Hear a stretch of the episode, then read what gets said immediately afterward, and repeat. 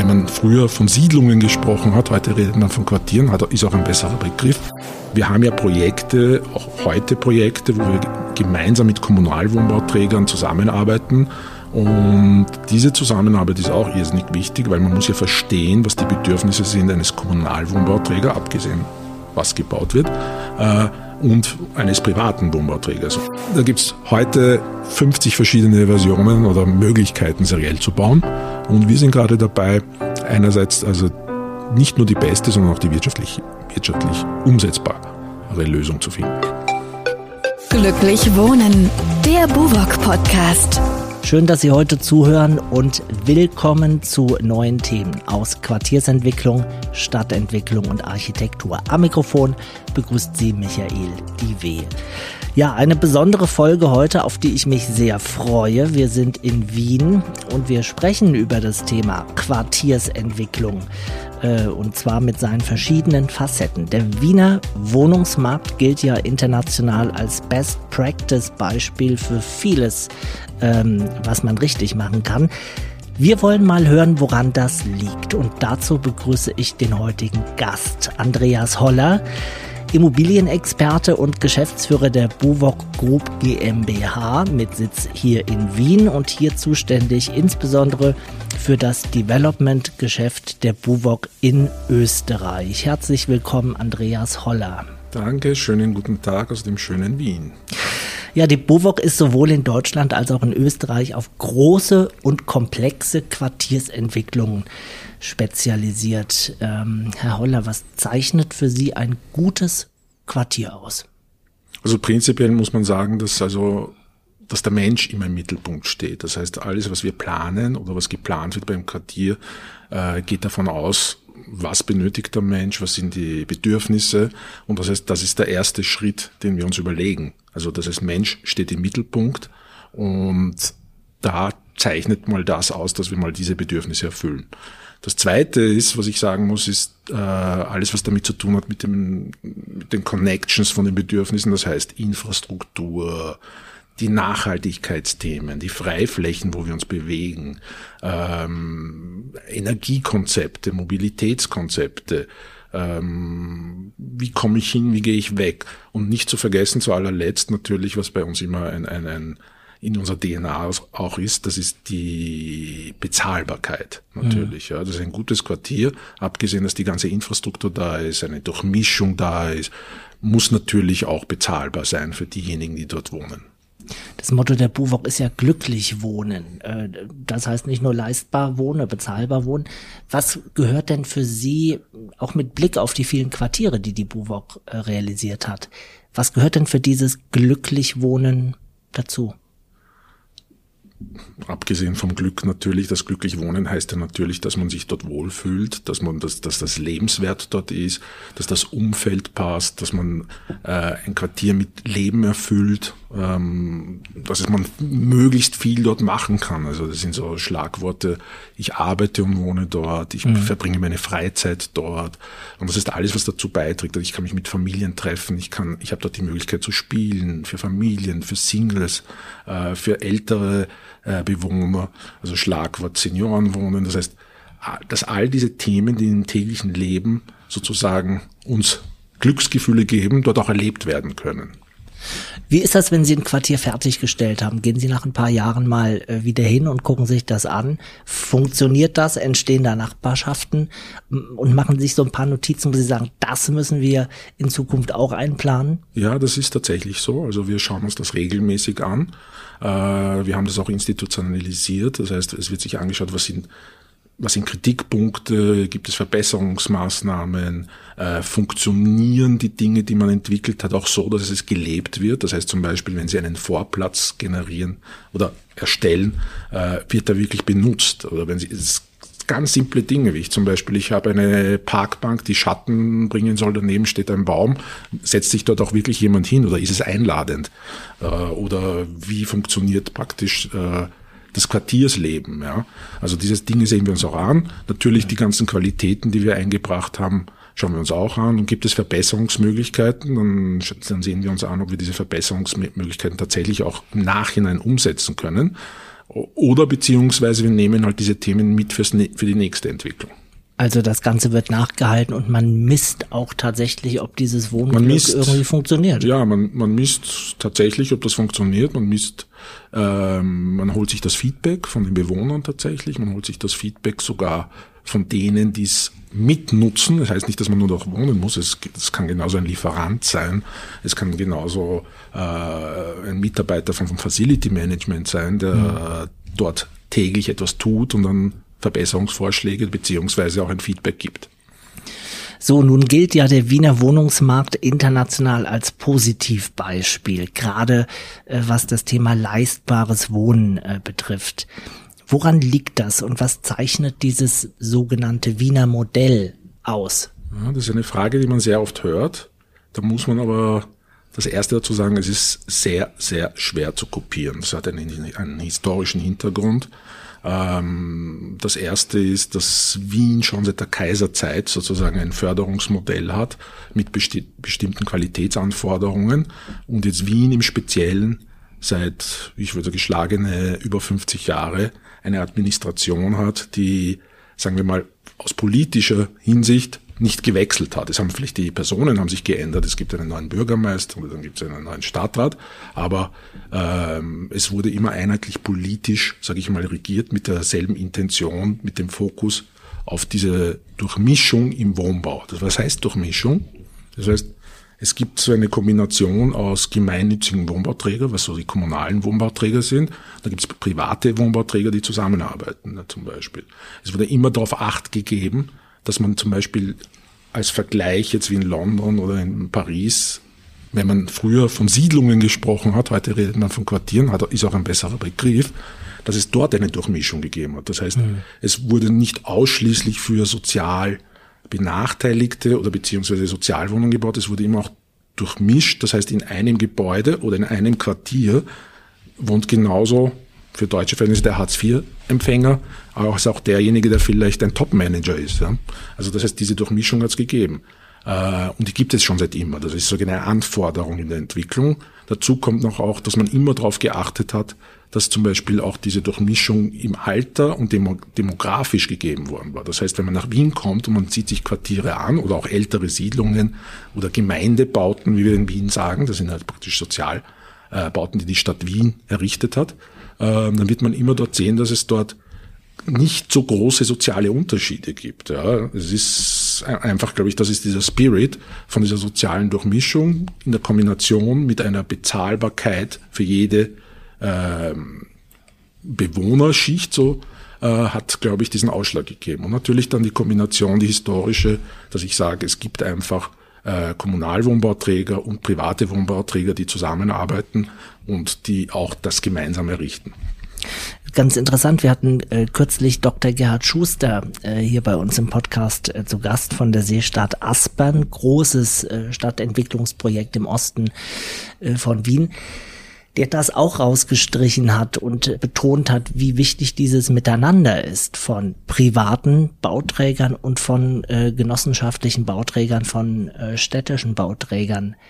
Im Doing und in der Erfahrung ähm, ihrerseits ist das immer reibungslos, ist das komplex, mit welchen Zielkonflikten muss man da auch umgehen?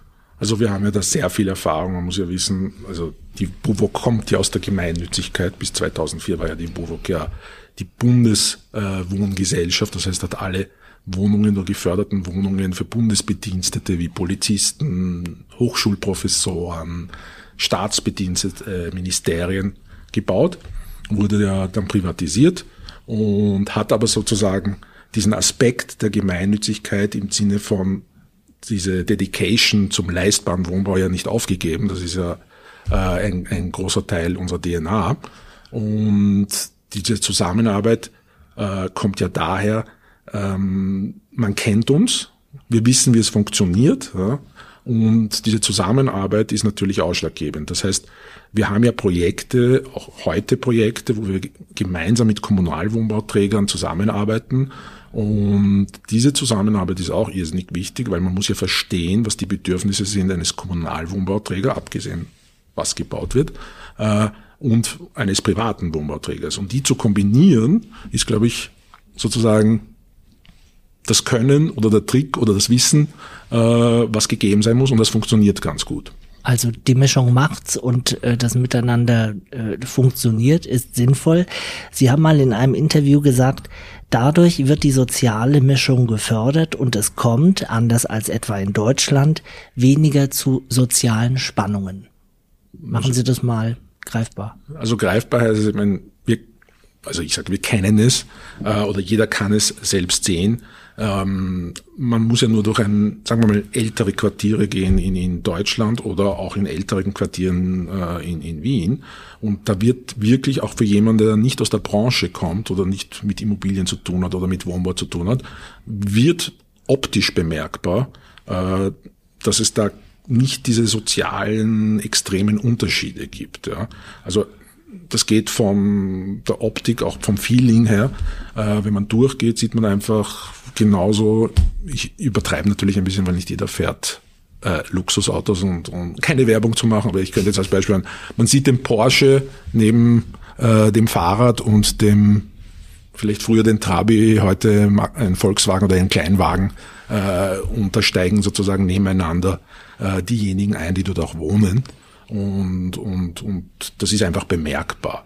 Man arbeitet natürlich daran, in Deutschland, in anderen Ländern auch diese soziale Durchmischung äh, bei neuen Projekten genauso zu machen. Vielleicht kopiert man ein bisschen das Wiener Modell, was ja gut ist. Ja. Äh, ist auch ein Ansinnen, glaube ich, überall in der ganzen Welt, das äh, umzusetzen. Ist nicht immer ganz einfach, weil es fehlen vielleicht noch so ein bisschen diese historischen Backgrounds und das Wissen und, und politische Maßnahmen, die auch dazu gehören. Mhm. Wie, wir haben jetzt zum Beispiel in Wien, das nennt sich das, also es gibt diese Säulenmodelle, das sind praktisch Auflagen, qualitative Auflagen, die man erfüllen muss. Ja? Als Bauträger. Als Bauträger.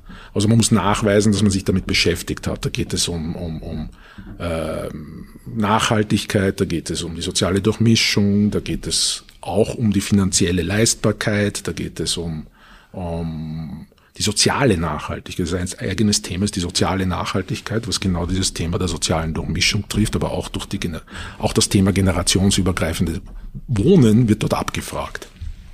Und wie misst man das und wie, wie weist man das nach? Also in diesem Säulenmodell. Sie müssen, bevor Sie bauen, müssen Sie zeigen, was Sie im Bereich soziale Nachhaltigkeit machen und planen. Genau. Was zählt da rein? Ist es die Kita? Ist es eine Spreizung an Wohnungsangebot von Singlewohnung bis Familienwohnung oder was, was, das womit sind, punkten Sie da? Das sind genau solche Beispiele, aber ich kann es auch vielleicht noch viel konkreter sagen. Also wir haben ein Projekt äh, Kennedy Garden, das ist im, äh, im 14.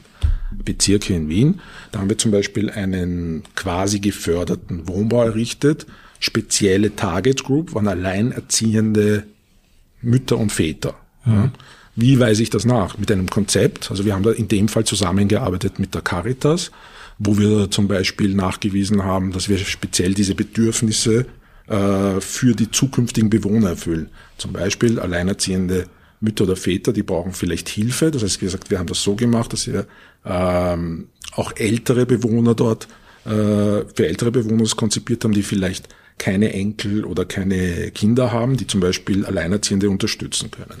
Oder der Kindergarten oder die Krabbelstube, die im Haus oder in dem Quartier drinnen ist, wo ich einen Zugang habe. Oder die, den Supermarkt, der zum Beispiel speziell babyfreundlich und, und kinderfreundlich ist um die Ecke. Also alle diese Themen äh, macht man konzeptionell und das weist man danach mit einem Konzept. Natürlich muss das Konzept auch umgesetzt werden. Es wird auch geprüft im Nachhinein, ob man das auch so umgesetzt hat, wie man versprochen hat. Was man auch sieht, wenn man hier durch äh, Quartiere geht, wir waren gerade in der Seestadt Aspern, ist, dass es dort durchaus einen Swimmingpool geben kann und das in kleinen Vierteln, die nicht sozusagen für Luxusimmobilien äh, bekannt sind, sondern irgendwie auch für leistbares Wohnen stehen, richtig? Korrekt. Also wir haben ja auch viele Projekte, wo auch ein Swimmingpool am Dach ist. Das sind äh, geförderte Projekte, wo unter anderem äh, aus diesem Modell gekommen ist, ein Bedürfnis, was man hat im Sommer, ist es heiß, äh, einen Swimmingpool auf dem Dach zu setzen, hat einen Hintergrund, einen auch einen historischen Hintergrund. Es gab so sozusagen äh, einen ganz bekannten, zumindest in Österreich bekannten Architekten, der leider verstorben ist, äh, den Harry Glück und äh, hat so Prinzipien entwickelt, äh, die Glückschen Prinzipien und unter anderem heißt das leistbarer Luxus. Ja? Und leistbarer Luxus ist möglich und das will die Stadt beweisen und so kommt es dazu, dass man tatsächlich bei geförderten Projekten unter anderem ein Swimmingpool am Dach hat oder Wohnungen, die tatsächlich von den Qualitäten gleichwertig sind wie die sogenannten frei finanzierten Wohnungen. Da geht es zum Beispiel um die Qualitäten von, von Fenster, dass man Holz oder Alurahmen hat, dann, dass man jeder seinen privaten Parkplatz hat, dass man eigene Gärten hat, äh, dass man Terrassen hat mit Blick. Und das sind so Qualitäten, die, die man sich in Wien ganz groß auf die Fahne schreibt und auch international beweisen will, dass man bezahlbaren Luxus sozusagen äh, aus der damaligen Zeit, also wie es Entwicklung auch der Arbeiterschicht äh, zur Verfügung stellen kann, heute, äh, sage ich mal, der Masse.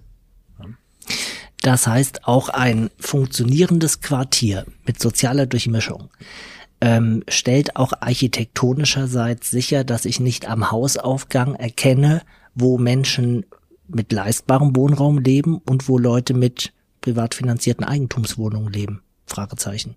Das ist korrekt. Also es ist auch so, wir haben jetzt zum Beispiel im dritten Bezirk in Wien einen, einen Wohnturm. Also es sind drei Wohntürme eigentlich, die man gemeinsam in Kooperation erstellt hat mit Kommunalwohnbauträgern. Einen haben wir davon gebaut. Und da ist 50 Prozent vom Turm ist an und für sich gefördert, beziehungsweise im Zuge der Wiener Wohnbauinitiative, also quasi gefördert gemacht worden.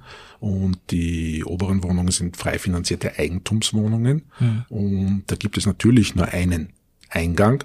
Und jeder, der dort wohnt, hat die gleichen Qualitäten. Also man geht durch den gleichen Eingang, man geht durch die gleiche Lobby, äh, man benutzt den gleichen Aufzug und das ist das Um und Auf. Also praktisch, es gibt keinen erkennbaren äh, Unterschied am ersten Blick für jemanden, der dort wohnt und praktisch in einer geförderten Wohnung wohnt oder beziehungsweise in einem eigen gekauften äh, Wohnraum wohnt.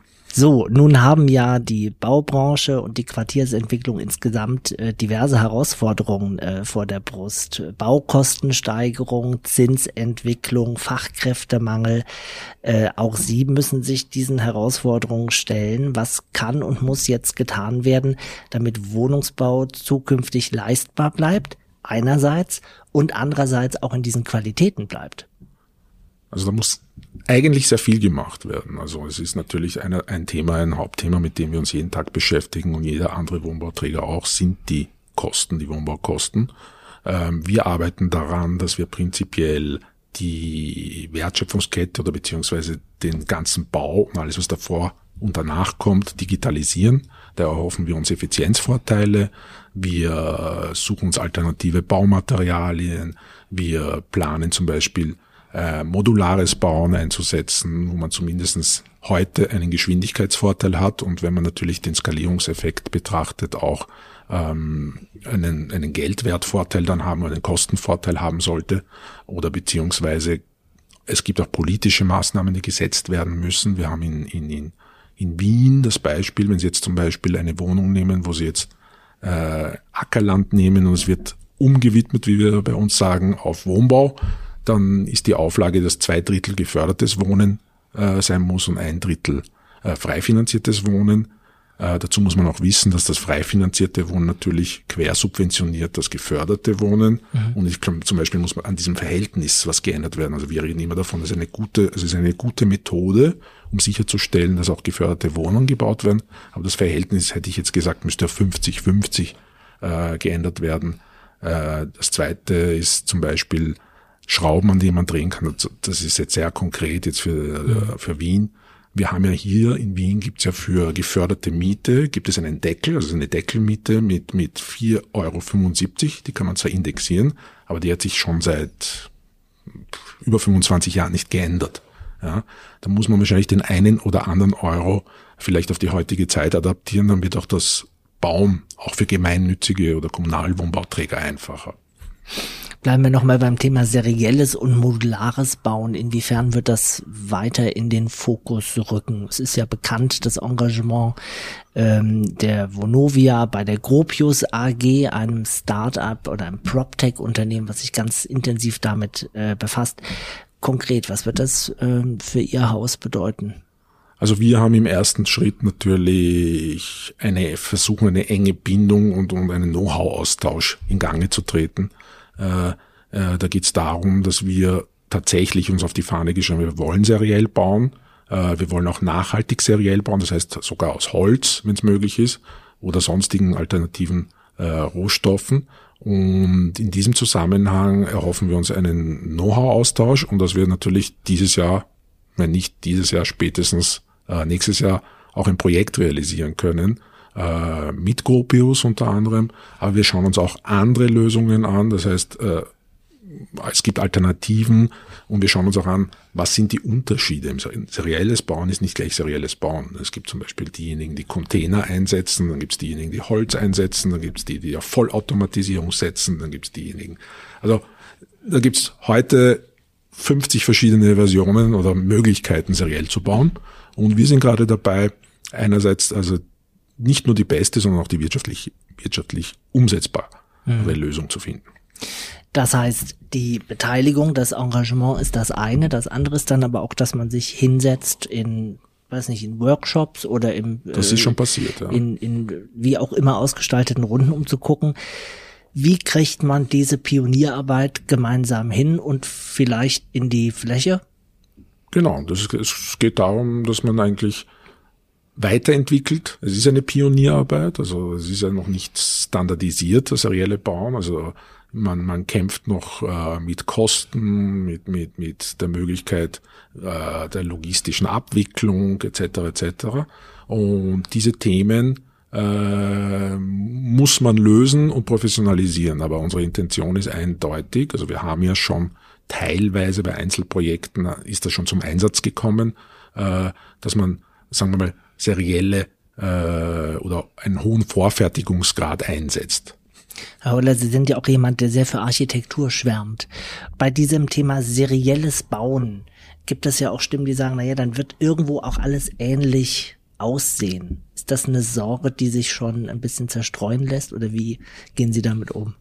Das ist ein, ein, ein sagen wir mal, ein Brandthema, vor allem für Architekten, weil sie nehmen ja ein bisschen, sagen wir, vom Spielraum eines Architekten weg. Ähm, das Thema auch dieses Thema sehen wir uns an, weil es ist ja beim seriellen Bauen ist ja sehr vieles möglich, weil Sie können zum Beispiel jetzt im Falle von Gropius haben Sie eine unzählige Möglichkeiten mit der Fassade zu spielen. Das heißt, die Fassade selber kann sehr individuell gestaltet werden. Ähm, das Thema ist natürlich, es gibt immer so ein Trade-off. Also wenn man seriell werden will, dann muss es natürlich einen hohen Standardisierungsgrad haben. Andererseits will man sehr individuell bleiben. Ähm, das muss man schon offen sagen. Also der architektonische Spielraum ist nicht so riesig, äh, als wenn man jetzt individuell äh, planen würde. Aber wenn man darüber nachdenkt, kann man tatsächlich in der Ausstattung, in dem Außenerscheinungsbild, kann man sehr viel machen, das wahrscheinlich fürs freie Auge gar nicht mehr erkennen. Also das freie Auge wird nicht mehr erkennen, ob das jetzt ein serieller Bau ist oder ein individuell geplanter Bau von einem Architekten. Aber es ist ein äh, Abwägen. Es ist ein Abwägen, es ist ein Abwägen. Das ist genauso, man überlegt sich, äh, wollen Sie ein Auto kaufen, was jemand für Sie oder ein Maßanzug oder nehmen Sie, wie gesagt, einen hochwertigen Anzug, der seriell hergestellt worden ist. Kommen wir nochmal aufs Thema Nachhaltigkeit äh, zu sprechen. Die BUWOG ist in Österreich Mitgründerin des Klimaaktivpakts und äh, nach wie vor das einzige Mitglied der Baubranche. Erklären Sie uns mal, was ist das für eine Initiative und hat da noch keiner mitgezogen? Na, das ist, da muss ich den Hintergrund erklären. Also der Klimaaktivpakt ist ein Pakt, den große österreichische Unternehmen eingegangen sind, äh, um die Klimaziele sozusagen zu übertreffen, die eigentlich von Gesetzesgebern vorgegeben sind, also unter anderem von der EU. Ähm, als Gründungsmitglied haben wir sehr darauf bedacht, dass wir gesagt haben, naja, wir wollen zumindestens als, als Bauträger oder Immobilienunternehmen, äh, wollen wir dort diese Sparte oder diesen Teil erfüllen und deswegen gibt es eigentlich keine anderen, die jetzt direkt, wie sie auch wollen, Mitbewerber sind oder aus der Branche gibt es schon, weil es gibt zum Beispiel Hersteller von, ich weiß nicht was, Parkett kann auch Mitglied dort sein, aber jemand, der ein, Developer oder ein Wohnbauträger ist oder ein, ein, ein Immobilienunternehmen ein anderes ist dort nicht Mitglied, da sind wir sozusagen Gründungsmitglied. Mittlerweile kann man auch im Nachhinein Förder, förderndes Mitglied werden etc. etc. Also das ist der Hintergrund, äh, warum die BUWOG, sagen wir mal, als einziger sozusagen aus dieser Branche äh, Mitglied ist. Das hat aber auch einen historischen Hintergrund. Wir haben uns ja, wir sind dort Mitglied geworden. Puh, sehr, also da war noch das Thema Nachhaltigkeit vielleicht auf der Seite, sage ich mal, 50 und heute ist es ja auf der Seite 1 überall und wir waren da schon ein bisschen Pioniere, äh, indem wir vorgedacht haben und gesagt haben, na, es ist uns ein Anliegen, äh, in unsere Projekte so viel Nachhaltigkeit wie möglich zu geben und als Unternehmen äh, Ziele zu erreichen, die vielleicht ein anderer nicht auf seiner Landkarte gesehen hat zu dem ja. Zeitpunkt. Das Nachhaltigkeitsthema ist auf Seite 1, äh, haben Sie schon gesagt. Auch deshalb versucht man, den Flächenfraß äh, zu begrenzen, die Neuversiegelung äh, zu begrenzen, trotzdem viel Wohnraum zu schaffen auf, ähm, auf kompaktem Raum. Äh, es geht vielerorts in die Höhe. Es werden urbane Dichte geschaffen, es werden Hochhäuser geschaffen, äh, multifunktionale Bauten in denen äh, Funktionen vertikal gestapelt werden. Ja, das ist ein richtiger Trend. Es geht ja haupt, hauptsächlich darum, Flächen optimal zu nutzen einerseits und möglichst wenig zu versiegeln beziehungsweise eher zu entsiegeln. Und wir haben ein Projekt äh, in der Breitenfurter Straße, eine Quartiersentwicklung, apropos, wo wir 800 Wohnungen gebaut haben. Da waren wir auch einer der Pioniere, weil wir haben dort einen, unter anderem Infrastruktur, wir haben dort einen Großsupermarkt gebaut und den überbaut mit einer 18-klassigen Volksschule. Und auf der 18-klassigen Volksschule oben ist ein, der, eigentlich der Sportplatz. Und das ist ein typisches Beispiel, ein heute noch nicht mal typisches Beispiel, muss man eher sagen. Aber es ist ein Vorreiterbeispiel. Ich glaube, es ist die erste tatsächlich neu entwickelte Schule, äh, die sozusagen dieses Konzept nutzt. Äh, da kommen auch sehr viele äh, Besichtigungen zustande, die sich das anschauen, wie funktioniert das, macht das Sinn und es macht Sinn und es funktioniert auch und das Ganze kann man natürlich durchspielen mit, mit Überbauungen von Wohnbauten oder Überbauungen von Gewerbebereichen und so kann man praktisch mehr Fläche nutzen. Äh, wie das die meisten Großstädte oder ab einer gewissen Größe kennen, ist ja an, an und für sich ist ja die Grundfläche ein Mangel. Mhm. Also man muss sich das vorstellen. Unten großer Supermarkt mit äh, Parkmöglichkeiten im Untergeschoss. Korrekt. Und darüber mehrere Etagen Schule. Genau. Mit, mit einer Aula, alles, was so zu einer Schule gehört. Ja. Also in dem Zusammenhang, natürlich, es gibt separate Eingänge, also es gibt sehr viel, worüber man nachdenken muss. Natürlich den Verkehr, wie fahren die Autos rein, ähm, wo sind die Zulieferungen für den Supermarkt, wo sind die Zulieferungen für die Schule, äh, wie kommen die Kinder äh, gefahrenlos in die Schule und von der Schule. Also das sind so viele Aspekte, die man bedenken muss und das ist aber jedem multifunktionalen Gebäude. Und unter anderem äh, muss man auch sagen, multifunktional heißt ja nicht nur, dass die jetzige Nutzung multifunktional ist, sondern die sollte auch in der Zukunft nachhaltig multifunktional nutzbar bleiben. Mhm. Und welche Herausforderung stellt das an die Bewirtschaftung eines solchen Gebäudes? Also ein Supermarkt ist ja eine andere Assetklasse als eine städtische Schule. Also da muss man sehr genau sein, weil man muss dort wirklich äh, die Trennlinie ziehen, was braucht im Wesentlichen eine Volksschule an Logistik, an anderen Wegen, mhm. äh, genauso wie der Supermarkt. Ja.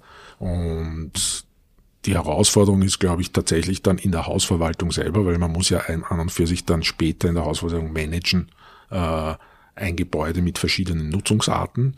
Äh, gleichzeitig muss man sicherstellen, dass die Versorgung der einzelnen Nutzer äh, so gewährleistet ist, dass genau die Bedürfnisse erfüllt werden und dass man es auch tatsächlich, ähm, was schon tiefergehend ist, äh, separat, wie sie immer separate Miet, komplett separate Mieter. Im Fall der Volksschule ist eigentlich die Stadt Wien äh, diejenige, äh, die da als Pächter auftaucht. Und beim Supermarkt ist halt ein Großkonzern, äh, dessen professionelles Business das ist.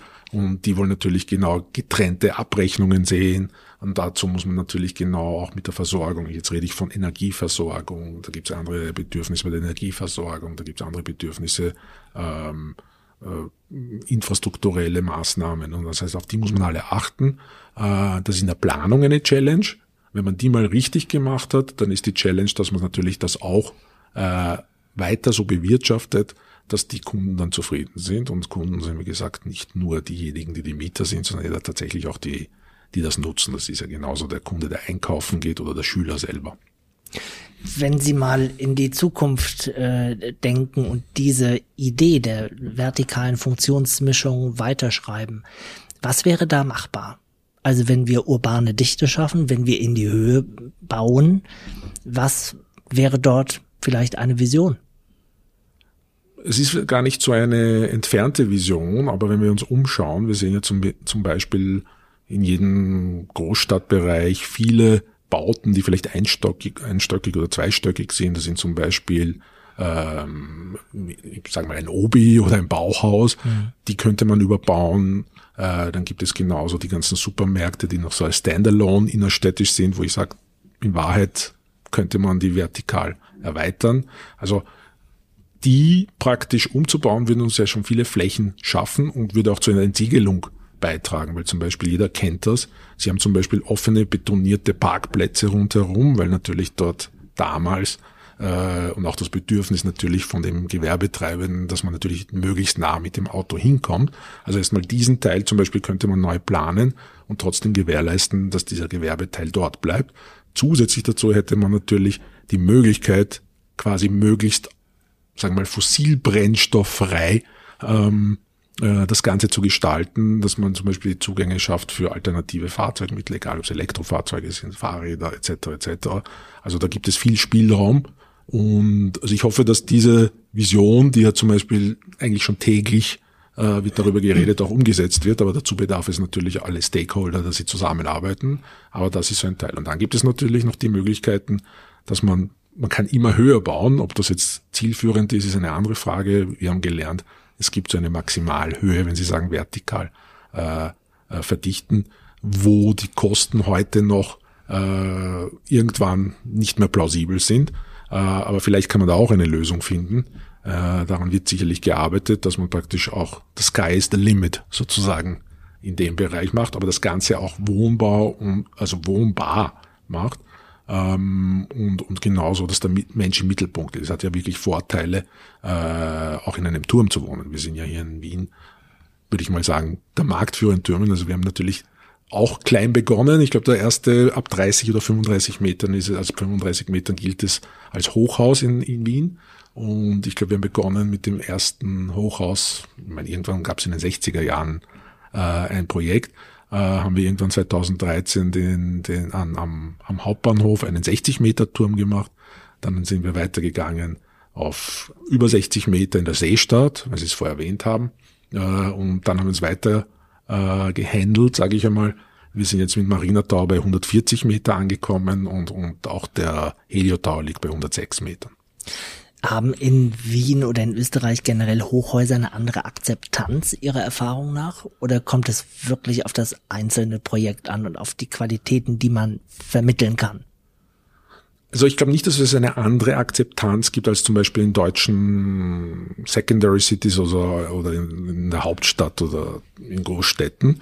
Es kommt eher daher, dass wir in, im deutschsprachigen Raum nicht gewohnt sind, äh, in Wohnhochhäusern zu wohnen. Oder es ist nicht so normal wie in einer Stadt wie New York oder in London, ähm, also in diesen oder in Singapur oder in Hongkong.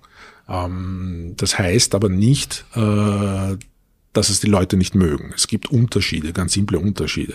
Ähm, die Vorteile beim, beim Hochhaus sind, sie haben halt viel Infrastruktur in einem, in einem Gebäude. Von der Durchmischung haben sie auch eine, eine ganz andere demografische Durchmischung als in, in einem gewöhnlichen oder mehrgeschossigen Wohnbau. Sie haben unter anderem auch natürlich das ein, ein sehr großes Thema ist der Weitblick. Also das heißt, das ist also dieses, diese Ambience oder dieses Feeling, dass sie weit sehen können, das hat man, das will man und das braucht man. Das ist eine, das ist natürlich ein persönliches Empfinden. Meistens ist es so, jemand, der mal in ein Wohnhaus, Wohnhochhaus geht und es noch nicht kennt, wenn Sie das beschreiben, weil das Akzeptanz ist nicht da, der akzeptiert es ziemlich schnell, habe ich gelernt. Ja? Weil es gibt wirklich viele Vorteile. Es gibt natürlich auch das persönliche Empfinden von jemandem, der sagt, ich möchte in keinem mehrgeschossigen Wohnbau wohnen, wo mehr als 15 Wohnungen sind. Den werden Sie wahrscheinlich nicht überzeugen. Aber ansonsten ist, glaube ich, die Akzeptanz generell steigend, weil es bietet schon viele Vorteile. Wie kriegt man das hin, dass bei solchen großen äh, Hochhäusern, wenn viele Menschen Tür an Tür wohnen, trotzdem Nachbarschaften entstehen? Dass man sich kennt, dass man sich trifft. Wie kann man das als Quartiersentwickler planen? In dem Fall bei einem Quartier, was äh, hochkant ist und nicht in der Fläche. Ja, also das, da gibt's mehrere Aspekte. Also einerseits gibt's klassische Aspekte, wo ich sage, ich habe halt Infrastruktur im Wohnturm oder im Hochhaus drinnen. Da geht es unter anderem, ob es jetzt eine Kita ist, eine Schule. Es geht darum, das sind Supermärkte, Kaffeehaus. Das sind sozusagen die infrastrukturellen Themen, ähm, die das eine, sagen wir mal, äh, fostern, sagt man so schön in Englisch. Also die das eigentlich ein bisschen Zunder geben, damit man sich so mehr treffen kann. Das andere ist natürlich äh, Allgemeinräume zum Beispiel. Wir haben sehr viele Allgemeinräume, die wir dort einplanen. Ob das jetzt ein Platz ist, wo man sozial sich treffen kann. Das ist zum Beispiel, wir haben in, in Marinatau haben wir so ein Entertainment, äh, Home Cinema Raum, wo man Freunde einladen kann und, und gemeinsam Fernseh schauen oder Champions League anschauen kann oder auch mal eine Party veranstalten kann. Wir haben Fitnesscenter, äh, wo man sich auch trifft. Dann haben wir die Möglichkeit zum Beispiel, gibt es dort Wohnungen, die man nutzen kann für Familien, ähm, wenn jemand zu Besuch kommt, kann man das buchen und dann kann, man kann dort Familienmitglieder äh, einladen oder sonstige äh, nahestehende Personen. Dann gibt es die Möglichkeit zum Beispiel Kinderspielplätze oder auch Jugendspielplätze, die genau in diesem Bereich sind. Also das heißt Freiflächen. Aber wir haben zum Beispiel, was ganz gut angekommen ist, wir, wo sich auch Leute treffen, zum Beispiel Outdoor, Outdoor-Fitness-Bereiche zu machen. Das mhm. heißt, vor allem in der Pandemie. Wir haben nicht gewusst, dass die Pandemie kommt. Wir haben das zum Beispiel in einigen Projekten gemacht. Da haben wir diese, ich weiß nicht, ob jeder, der das vielleicht irgendwo gesehen hat, diese Outdoor-Treadmills und so weiter hingestellt. Und dort kommen dann die Leute zusammen. Wir reden jetzt davon, wir überlegen uns zum Beispiel Dog Walking Path zu machen. Dann gehen halt die Leute dort spazieren und treffen die sich und dann kommt halt auch das. Also eine Hundespazierwiese oder ein Hundespazierpfad. Ja. Und das sind Dinge, braucht man da vor allem die Idee oder sind das auch aus Ihrer kaufmännischen äh, Brille ganz erhebliche Kostenblöcke, die ich ja irgendwie querfinanzieren muss? Also der Raum, der eine Gemeinschaftsküche ist, der ist kein Sondereigentum und den kann ich nicht als Eigentumswohnung verkaufen. Also man muss es ein bisschen äh, anders sehen. Sie haben bestimmte Einschränkungen, zum Beispiel es gibt bestimmte Flächen, die können Sie ja nicht wohnbar machen. Zum Beispiel, wenn Sie kein Tageslicht dort haben oder zu wenig Tageslicht, mhm. äh, dann kann man ja diese Räume anders nutzen, anstatt dass ich sie herschenke, weil ich kann sie ja nicht verkaufen, ich kann dort auch nicht reinplanen, dann findet man oder sucht man sie. Es kann natürlich auch sein, dass man sagt, dass der Vorteil überwiegt. Ja, ganz einfach und, und nicht nur der Vorteil überwiegt, sondern auch eine Immobilie werthaltiger macht und zwar auch nachhaltig wertiger, werthaltiger macht, wenn ich diese Flächen anbiete. Mhm. Weil was man ja gesehen hat, wenn man jetzt ein, wenn, wenn ich mir heute eine Wohnung suchen würde und jetzt ist die Pandemie nur ein Beispiel, aber zum Beispiel das Thema Arbeiten und Wohnen. Wir machen zum Beispiel auch äh, eine Art Business- oder Arbeitslounge, wo Sie sich separat hinsetzen können. Sie haben die Infrastruktur von Internet und können dort in Ruhe arbeiten, wenn die Kinder zu Hause zum Beispiel spielen oder schreien oder, oder lauter sind. Und dann haben Sie in Ruhe Bereich, wo sie in Ruhe arbeiten können. Und das ist natürlich ein Zusatznutzen, den ein Bewohner dort hat. Ganz einfach. Und das macht natürlich auch eine Immobilie werthaltiger in dem Zusammenhang. Das ist genauso diese ganzen Sonderallgemeinräume äh, erhöhen tatsächlich nicht nur den, den Geldwert, sondern auch den sozialen Wert. Und damit ist natürlich die Komplettimmobilie in dem Fall eine Querfinanzierung, wenn Sie es so sehen wollen. Bleiben wir nochmal beim Helio Tower, dem äh, Hochhausprojekt, das Sie kürzlich fertiggestellt haben. Dort gibt es auch Kunst im Bau, Kunst am Bau mit der österreichischen Künstlerin Anuk Lam. Anuk haben Sie da zusammengearbeitet. Warum ist das Thema Kunst am Bau oder Kunst im Objekt für Sie so wichtig? Also das Thema hängt natürlich zusammen mit, mit einem ästhetischen Anspruch, den wir haben auch. Wir sind, glaube ich, einerseits als Unternehmen haben wir eine generelle Affinität, aber ich denke auch, dass das Thema Art oder Kunst gehört genauso zum Wohlbefinden als auch zum Glücklichsein dazu. Und das ist ein Thema, wo wir versuchen, äh, nicht nur als Unternehmen, sondern auch bei den Projekten äh, künstlerisch oder Kunst äh, einzubringen.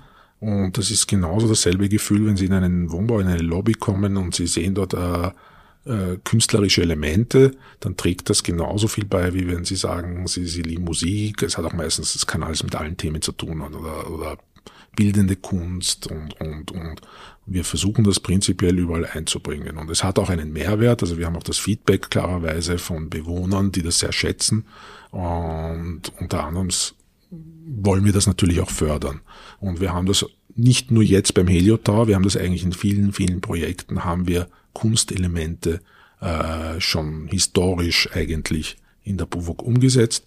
Und Helio ist nur jetzt das neueste und das tatsächlich jetzt gerade fertig gewordene Projekt, wo wir mit einer jungen Künstlerin äh, zusammengearbeitet haben, äh, die das wirklich gut umgesetzt haben.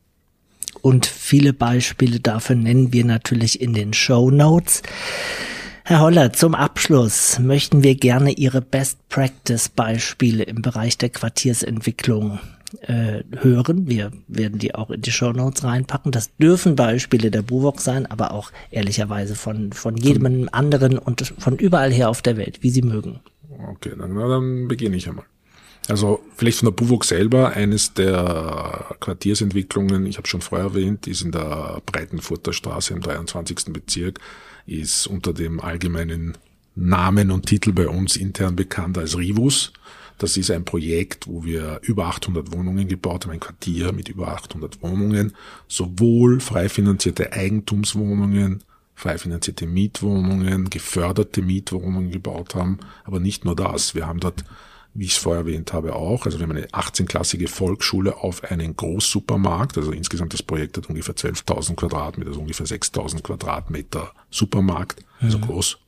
Hypermarkt ist es noch nicht, aber fast ein Hypermarkt und einen 6000 Quadratmeter Schulbereich über zwei Stockwerke mit oben dem Dach mit einem Spielplatz gemacht. Wir haben dort eine Piazza, die zum Verweilen einlädt, wo man durch das ganze Quartier dann durch viele Gärten und Kinderspielplatz durchgehen kann. Wir haben dort unter anderem einen Wohnbau, einen geförderten mit dem Swimmingpool, mit dem erwähnten Swimmingpool am Dach. Ähm, wir haben dort installiert von, von, Elek also von nicht nur Elektromobilität, aber wir haben dort ein Carsharing-Konzept in, äh, installiert. Wir haben dort alternative Energieformen äh, mit einem eigenen Energiekonzept realisiert. Also es ist ein, ein, ein also alles, wenn, wenn, wenn Sie jetzt eine Checkliste nehmen wollen würden, dann wäre das ein Projekt, wo ich glaube, überall ein grüner Haken äh, hinten dran wäre bei der Checkliste. Äh, als ein Beispiel. Wenn Sie mich jetzt fragen, ein Beispiel als Best Practice in Wien, gar nicht von uns, ist aber auch eher im Gewerbebereich, dann gibt es ein sehr, sehr schönes Projekt, empfehle ich jedem es anzusehen. Äh, das nennt sich Viertel 2. Das ist in der Nähe von der Donau und vom Prater. Ähm, da ist gemischt worden, eigentlich, dort gibt es auch Wohnbau, es gibt dort Office-Gebäude, also das Headquarter von der OMV, das ist der österreichische Mineralölkonzern, der hat sich dort hingesetzt. Was ist dort? Also man muss da durchgehen, um es zu erleben. Also es, man, etwas, was schwer erklärbar ist, wenn man es nicht selber sieht, also mit all den Features, die ich genannt habe und Qualitäten, aber wenn man durchgeht, hat man einfach ein angenehmes Gefühl. Ja. Man kann dort durchgehen, egal ob man dort wohnt oder arbeitet. Es gibt dort einen, einen großen Wasserbereich mit einer Teichanlage. Es gibt eine viele äh, Grünflächen zum Verweilen. Sie haben dort auch die Infrastruktur. Das ist eigentlich neben der Wirtschaftsuniversität in, äh, in Wien ist es fast angebunden. Äh, ist für mich eines der Projekte, was als Beispielprojekt dient, aber unter anderem auch vom Thema Nachhaltigkeit haben die versucht, möglichst viel umzusetzen, was heute, mit der heute, also was heute möglich ist, dort einzubringen. Als nächstes Projekt würde ich dann vielleicht noch einmal ein Projekt von uns erwähnen, das ist der, der Marx, wo wir den Heliotower besprochen haben. Das ist ja nicht ein einzelner Turm, sondern das ist ja eigentlich ein Stadtentwicklungsgebiet, wo drei Türme praktisch in Kooperation gebaut worden sind. Da geht es ja auch darum, die Freiflächen rundherum, das Versorgungssystem, äh, die äh, Energiekonzept, Carsharing. Wir haben dort über 2000 bitte Fahrradabstellplätze äh, in der Nähe von einer U-Bahn.